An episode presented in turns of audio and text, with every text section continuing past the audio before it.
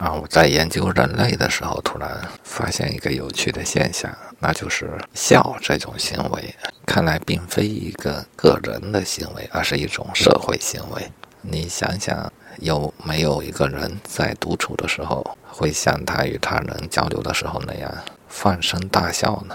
我敢说是绝对没有的。那有一个可怕的问题，就是一个孤独的人，他还有机会笑吗？那显然是没有了。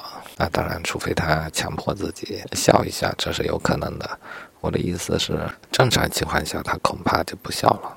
若是要笑，我猜想他也要模拟出一种交流的气氛来，方才笑得出来。然后就有一个更可怕的问题，就是是否只有笑了才意味着快乐呢？或者说开心？那显然并非如此。一个人即便孤独的时候，也是有可能开心的。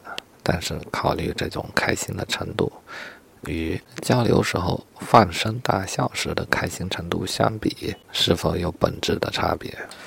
呃，自己考虑吧。我再问一个问题，就是如果你开心了，是否一定会笑出声来呢？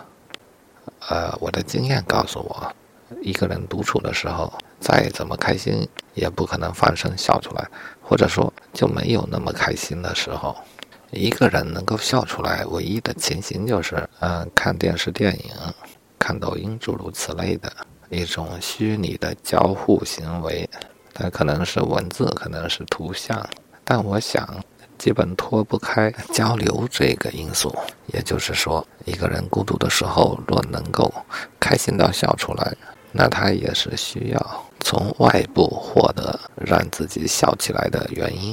换句话说，一个人由内而外似乎是没有办法开心到笑出来，或者这么说，笑其实并非我们自己所掌握的一种能力。虽然我们误认为如此，实际上它是一种外界的刺激方能产生的一种反应。